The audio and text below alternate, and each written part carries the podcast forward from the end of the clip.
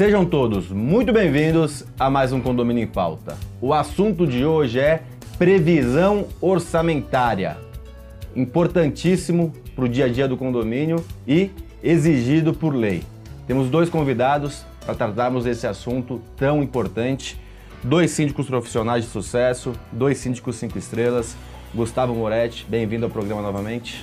Bom dia, Ricardo, muito obrigado. E Alexandre Lara, bem-vindo pela primeira vez no nosso programa. Muito obrigado pelo convite. Eu que agradeço. Alexandre, começar com você. Como que você costuma fazer a previsão orçamentária? Ok. Bem, obrigado pelo convite e esse assunto particularmente é, para mim é muito caro, né, muito interessante, porque foi o que me levou a me tornar síndico, né?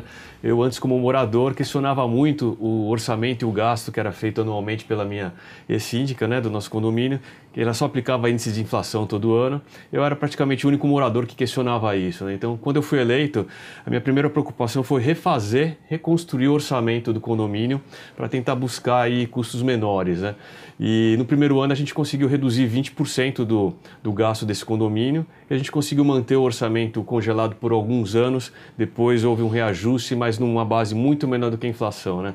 Então é um, é um tema bastante importante para a sobrevivência do condomínio. Então você identificou que esse hábito de simplesmente colocar um índice acima anual, uhum. ele fazia com que não se aprofundasse em termos de custos, em termos de previsão, e aí simplesmente ia se aumentando automaticamente, é isso? Isso, com certeza. Na verdade, a estrutura de despesas do condomínio é complexa, né? Você tem folha de pagamento, é, gastos com manutenção, gastos legais, então você precisa isolar cada bloco de informações, cada bloco de despesas, isolar, avaliar as possibilidades de renegociar contratos, talvez trocar até fornecedores quando necessário, e fazendo uma estratégia dessa, conversando com o conselho, conversando com os moradores, você busca caminhos para é, atingir uma certa economia. Né?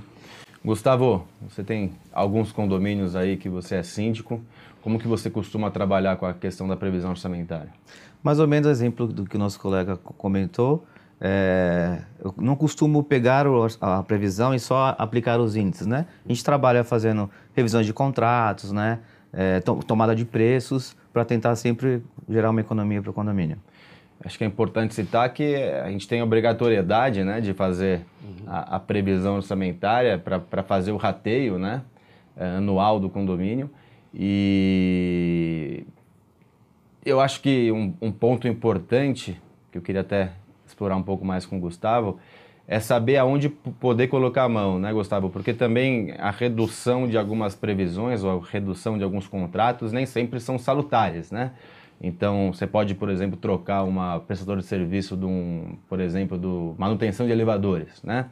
Que é um contrato obrigatório.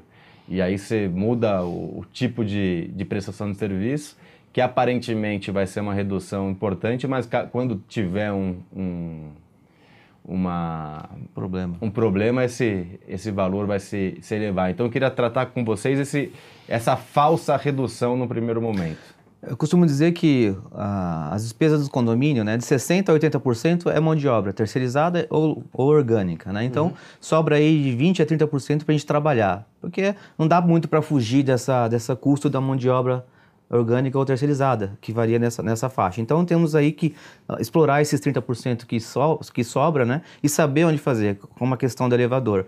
Porque você acaba gerando um, uma, uma economia burra, digamos assim, né, que vai trazer problemas do futuro. Então é explorar bem, fazer cotações, né, trabalhar sempre com as cotações bem enxutas, tomando preços com frequência. Alexandre, você citou aqui um, um case de uma redução significativa e congelamento de, de, de previsão de aumento. Por algum tempo, né? É, vamos entrar um pouco nesse seu case aí. Hum. Como, como, faz, como você fez isso sem optar por, por é, perda de qualidade Sim, ou aumento futuro de, de valores? Porque tem, tem aquela redução de previsão né, ou de gasto que você re, realmente reduz no primeiro momento, mas ela não se sustenta, né? Uhum. Com certeza. É, é, a gente cortar custos, né? Eu gosto de falar que custos é como unha, né? Você tem que estar tá cortando o tempo todo.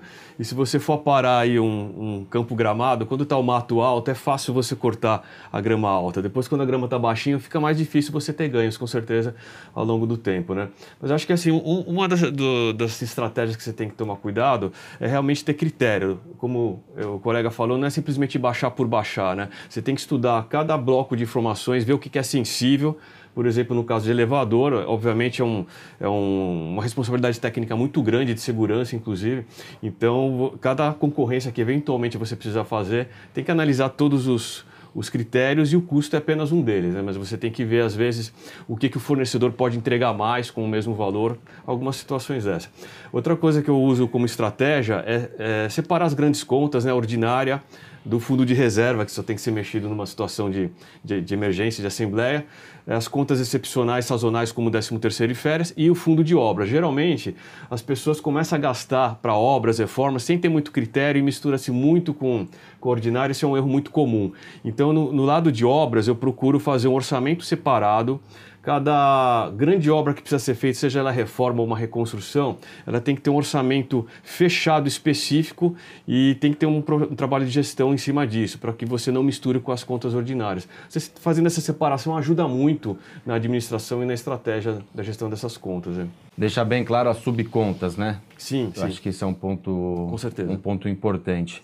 Gustavo, a questão de 13 terceiro, como que você costuma fazer nos seus condomínios e até a questão de, de você, não sei se vocês fazem isso, depois volto para Alexandre, a questão de você fazer uma previsão também para ter um dinheiro em caixa para caso queira demitir algum funcionário, porque a gente tem é, alguns condomínios que ficam reféns, né? Quem não tem dinheiro para mandar algum funcionário embora.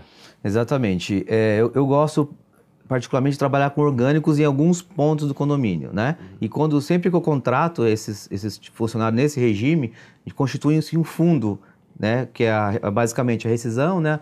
A multa contratual, é, 13 terceiro, férias, né? E coloca isso dentro da previsão. Anualmente esses 13 terceiro zera, né? Ficando apenas a multa rescisória, que tem que ser então mensalmente programada. Você faz essa arrecadação? Sim. Cria um fundo específico, uma conta contábil para alocar esses recursos. É, isso eu acho bem interessante. Queria saber como você faz, Alexandre, porque temos diversos casos de condomínio que não tem dinheiro para mandar o funcionário embora. Uhum. E aí, zelador, por exemplo, e aí fica um, um, muito complicado fazer a gestão com um funcionário que não quer mais ficar no condomínio, não quer pedir demissão, mas também não consegue mandar ele embora, né?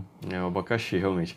Bem, é, realmente qualquer mudança de estrutura de equipe, seja ela para diminuir ou para você substituir parte da estrutura por terceirizada, como ele falou, você precisa ter um planejamento. Não dá para realmente para tomar uma atitude dessa da noite para o dia. Você pode ter grandes ganhos nisso, mas você precisa fazer um planejamento no médio e longo prazo.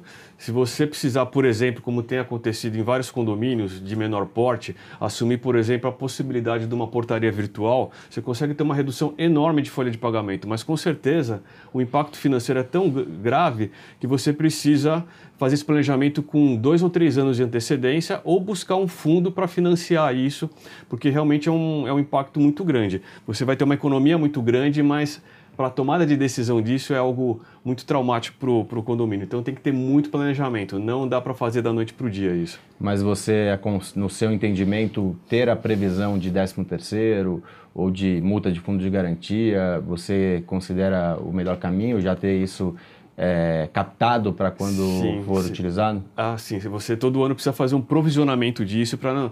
Geralmente, 13 terceiro, por exemplo, estoura sempre ali entre novembro e dezembro, né? Sim. Então dá um pico de despesa nesses dois meses.